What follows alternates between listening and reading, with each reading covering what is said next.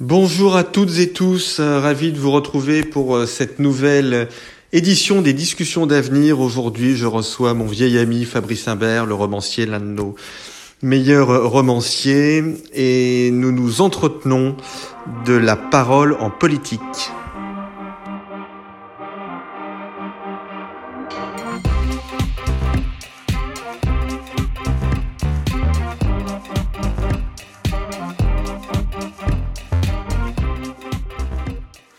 Aujourd'hui, nous discutons avec Fabrice Imbert, le romancier, bien évidemment. Fabrice qui vient de publier chez Gallimard dans la collection euh, Tract Les mots pour le dire, de la haine et de l'insulte en, démocratie. Je ne sais pas si je suis bon juge parce que je connais Fabrice depuis très longtemps. Nous sommes amis depuis euh, très longtemps, mais j'ai trouvé ce, petit essai euh, absolument fascinant. et tu rentres en fait dans ce sujet qui est celui de de l'analyse politique et celui de la démocratie par la littérature. C'est-à-dire que ton idée, au fond, c'est de dire le problème aujourd'hui, et notamment la montée des populismes, c'est un problème qui trouve sa source dans l'incapacité des, politiques à s'exprimer correctement. Oui, c'est vrai que dans la mesure où euh, on, a du mal à savoir exactement ce qui nous arrive, on a du mal à trouver des, des réponses, et il faut bien dire que le politique, euh, en quelque sorte, son, premier pouvoir, c'est un pouvoir de la parole. Hmm.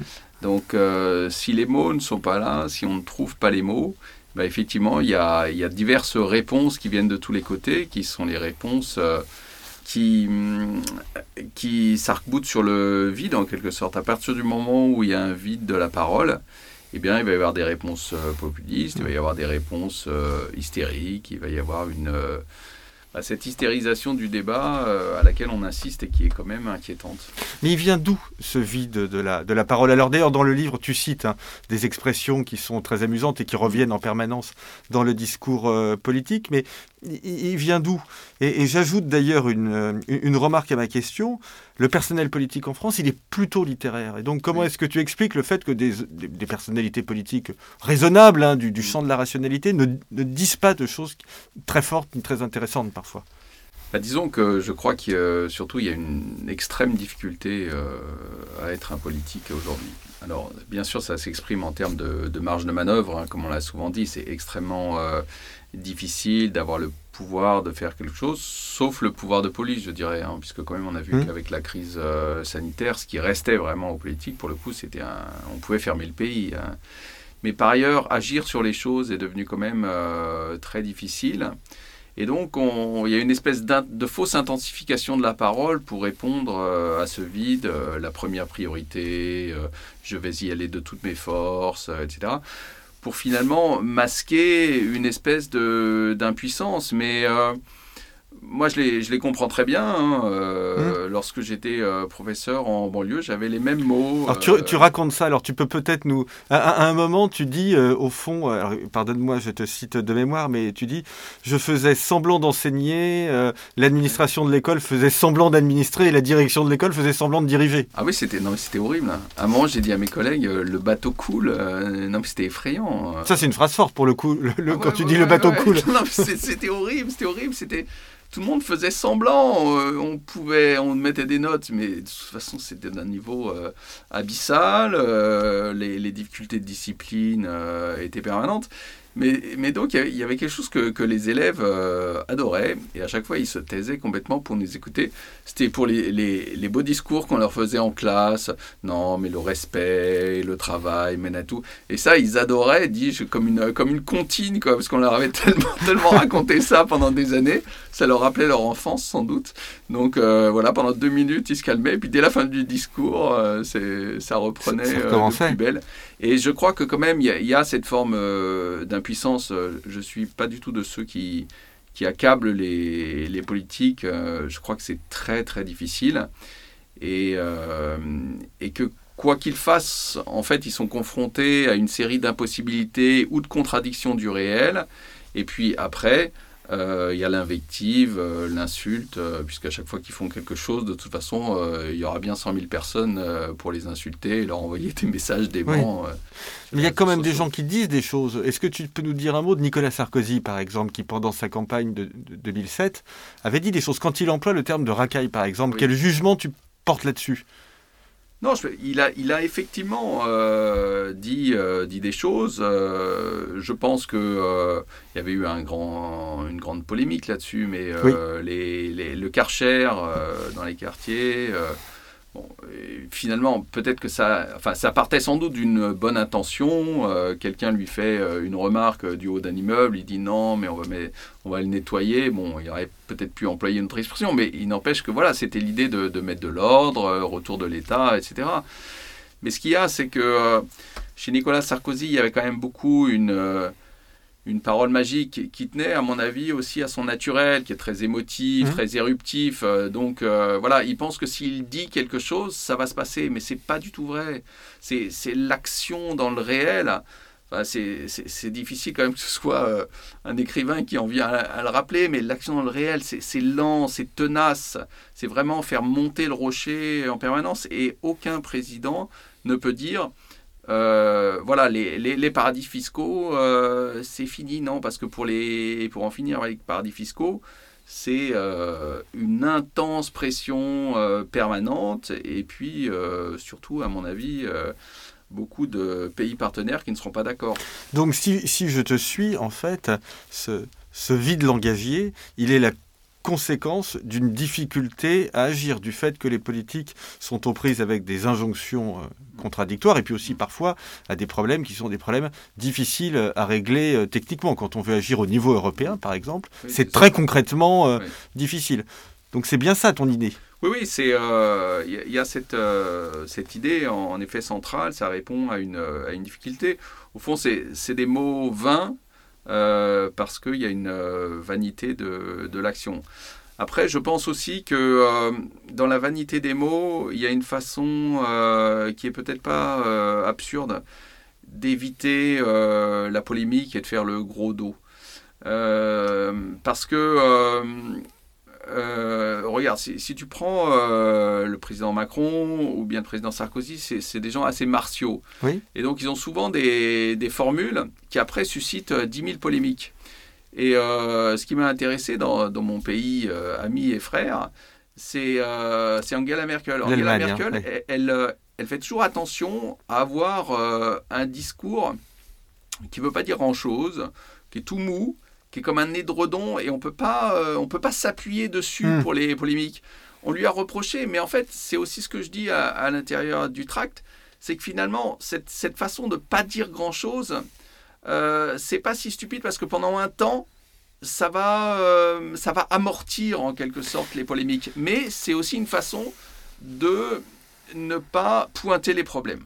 Et à la fin, il y a toujours un, retour euh, de feu. À mon avis. Mais Angela Merkel, elle, elle, ne dit pas grand-chose ou, ou, elle dit des choses qui sont concrètes, qui sont précises, ce qui n'est pas dans la culture euh, française ou ce qui est moins dans la culture française. Alors, c'est... Euh, disons que lorsque son discours a été euh, étudié, c'était plutôt sous l'angle de, de l'édredon.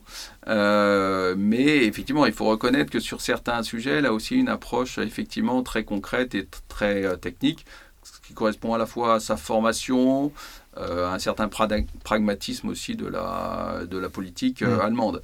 Mais si on prend le, dernier discours de, de vœux que je me suis farci d'Angela, mais ça m'intéresse toujours pour voir les mm. différences d'esprit entre les deux. Bien sûr.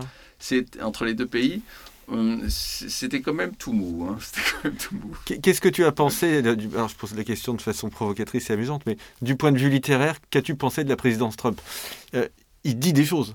Il a dit des choses. Ouais. Ça n'est pas notre. je ne veux pas parler pour toi, mais enfin, ça n'est pas notre type de personnalité politique. Mais les Américains se sont tournés vers lui aussi, sans doute en partie pour ce verbe. Oui, oui, bah, complètement, oui, pour le verbe euh, populiste, euh, l'excès. Bah, disons d'abord, je pense que vraiment l'excès, euh, au fond, euh, on l'aime. Hein, il y a une dimension euh, hmm. spectaculaire. Oui, c'est ce que tu expliques. il y a une partie de ton tract qui porte là-dessus, qui porte sur le fait que nous-mêmes, nous aimons ces, ces provocations, ces outrances. Voilà, bien sûr, il y, a, il y, a, un grand spectacle qui est fait sur, sur, sur, les télévisions en continu, et ce spectacle, on l'apprécie. Il y a une partie de, de clown chez Trump. bah, je dois le dire moi-même, qui parfois me faisait rire. Enfin, une fois, il avait sorti un, un tweet sur ce qu'il ne fera pas au Groenland, à savoir une grande tour en argent, qui, qui, en plus avait pas mal d'autodérision quoi, par rapport à ce qu'il était lui-même. J'avais trouvé ça drôle, mais en fait, il y avait ce, cette cohabitation chez lui du, du clone et du gars dangereux. Et, et, à la fin, quand on, quand on joue avec les mots, on arrive toujours au gars dangereux. Moi, j'en suis persuadé. Euh, l'attaque du Capitole, c'est quand même hmm. c'est totalement à la suite des propos de, Trump. Et de façon générale, euh, l'hystérie de notre débat, les espèces d'appels en, en, permanence à, à, la haine, au lynchage, euh, je suis sûr euh, que ça conduit au pire. Mais vraiment, c'est hmm. systématique. C'est-à-dire que, euh, en fait, dans l'histoire, à chaque fois qu'il y a eu un événement grave, il y a toujours eu d'abord des discours de, haine. Hmm. Et alors, évidemment, c'est ma déformation aussi. Je suis un gars complètement obsédé euh, par les années 30, par le nazisme, etc., et par l'histoire.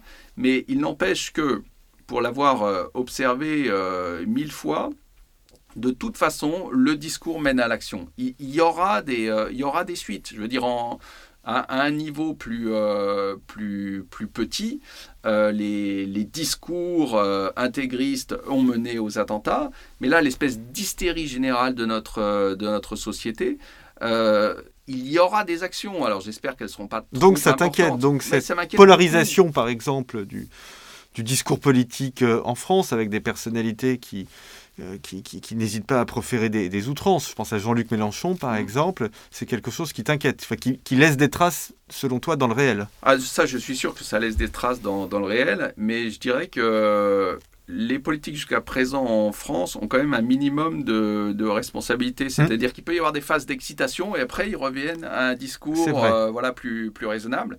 Mais ce n'est pas du tout le cas de l'opinion publique.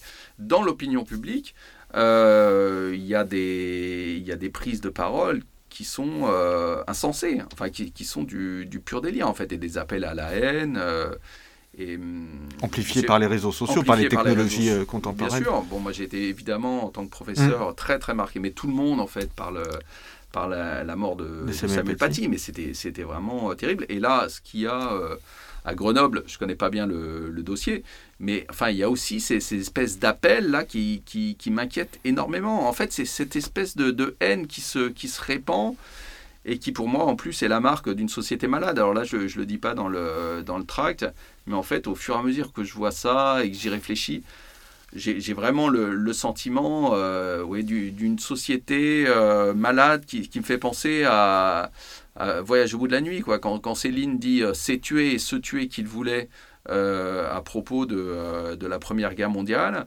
Voilà, l'espèce de... déjà, il y a une haine de l'autre, mais aussi, curieusement, une haine de soi dans, dans tous ces, ces, propos.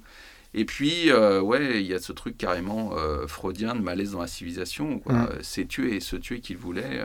non, moi, ça m'inquiète énormément. Et puis aussi, il y a des choses que, sincèrement, je ne, je ne comprends pas. Enfin, qui. Vas-y bah, moi, j'accède pas certaines formes euh, de, de, haine. Enfin, euh, c'est ce que je pensais là pour, euh, pour l'affaire de, de, Sciences Po Grenoble. Si les, si les gens sont pas d'accord avec, avec ces deux professeurs, bah, ils le disent, mais qu'est-ce que ça veut dire de, de faire ces espèces d'appels Oui, c'est ça, d'afficher leur nom, de les jeter en pâture. Quel, est le sens? Enfin, on, discute. Enfin, je ne connais, je connais pas bien le dossier, mais j'ai pas l'impression que c'était des propos euh, aberrants. Mais, mais, surtout, je ne comprends pas comment tout d'un coup, on en passe à cette espèce de stade supérieur de la dénonciation, de la haine, du lynchage public.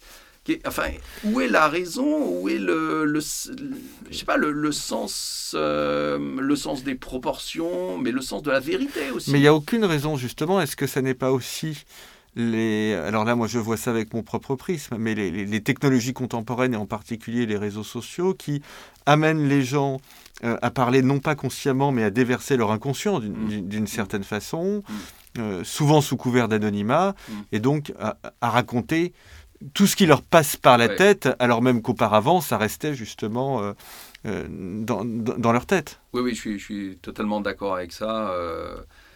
Je pense qu'on est dans, dans, ces cas qui sont maintenant assez souvent répertoriés, où en fait c'est l'objet qui, en quelque sorte, prend le pas sur, euh, sur l'humain et c'est parce qu'il y a le moyen oui. que le message euh, devient effectivement une espèce. Euh, il n'y a plus de surmoi. Il a plus de surmoi, un, inconscient. on, raconte tout ce qui pourrait nous, nous, passer par la tête. Comment est-ce qu'on en. Comment est-ce qu'on en sort ou en tout cas comment est-ce qu'on déshystérise le, le débat grâce à des gens comme nous qui participent au débat public avec une parole extrêmement raisonnable, mais est-ce que ça, est-ce que ça suffit? Bah, Je pense que les, les, gens raisonnables comme nous, euh, le risque, euh, c'est qu'on soit perçu comme des, comme des ennuyeux et que cette, parole soit totalement atrophiée. Euh, c'est ce que je dis à la fin du, du, texte. voilà, c'est que ce ne sera pas écouté. C'est vrai que tout, tout s'écoule. On ne crie pas très fort, nous. Ouais, on crie pas fort, on crie pas fort, on n'est pas dans, dans, le spectacle, donc on manque d'intérêt. On est, on est un peu les gars, euh, on est comme les profs, quoi. Non, mais le respect, c'est bien, etc. C'est terrible, c'est terrible. Mais en même temps, les hommes de bonne volonté sont la, sont la majorité euh, dans ce pays. C'est-à-dire que euh, je je sais pas, les, les, parents d'élèves que je rencontre, mmh. les élèves que j'ai, euh, la, famille, les amis. Euh, bah, les lecteurs que tu croises aussi. Les lecteurs hein. que je croise, c'est quand même des gens qui sont. Qui sont en gros d'accord avec moi. Il peut toujours y en avoir qui aient des tempéraments plus, plus impulsifs, mais, mais néanmoins, je crois qu'on est très nombreux à être tout à fait stupéfaits par la tournure du, du mmh. débat public. Merci Fabrice, merci d'avoir partagé ces quelques minutes avec nous. Donc, euh, les mots pour le dire hein, de l'aine et de l'insulte en, en démocratie, ce sont les tracts de Gallimard. Écoute, je ne sais pas si c'est un bon argument, mais je crois que j'étais d'accord avec tous les mots que tu as euh, écrits. Voilà, j'ai trouvé ça absolument formidable. Je trouve que c'est, c'est génial et, et c'est bien aussi que les, que les romanciers le disent. Voilà, c'est ah bien aussi, je trouve. Ah oui, je, suis euh, à fond d'accord. C'est le grand intérêt de cette collection mm. Tract euh, ouverte euh, aux, écrivains c'est que en fait il faut que chacun euh, prenne sa place dans le débat public quel que soit en quelque sorte son, parcours d'origine. Mm. Euh, ça me paraît très important merci à toi à bientôt. À bientôt.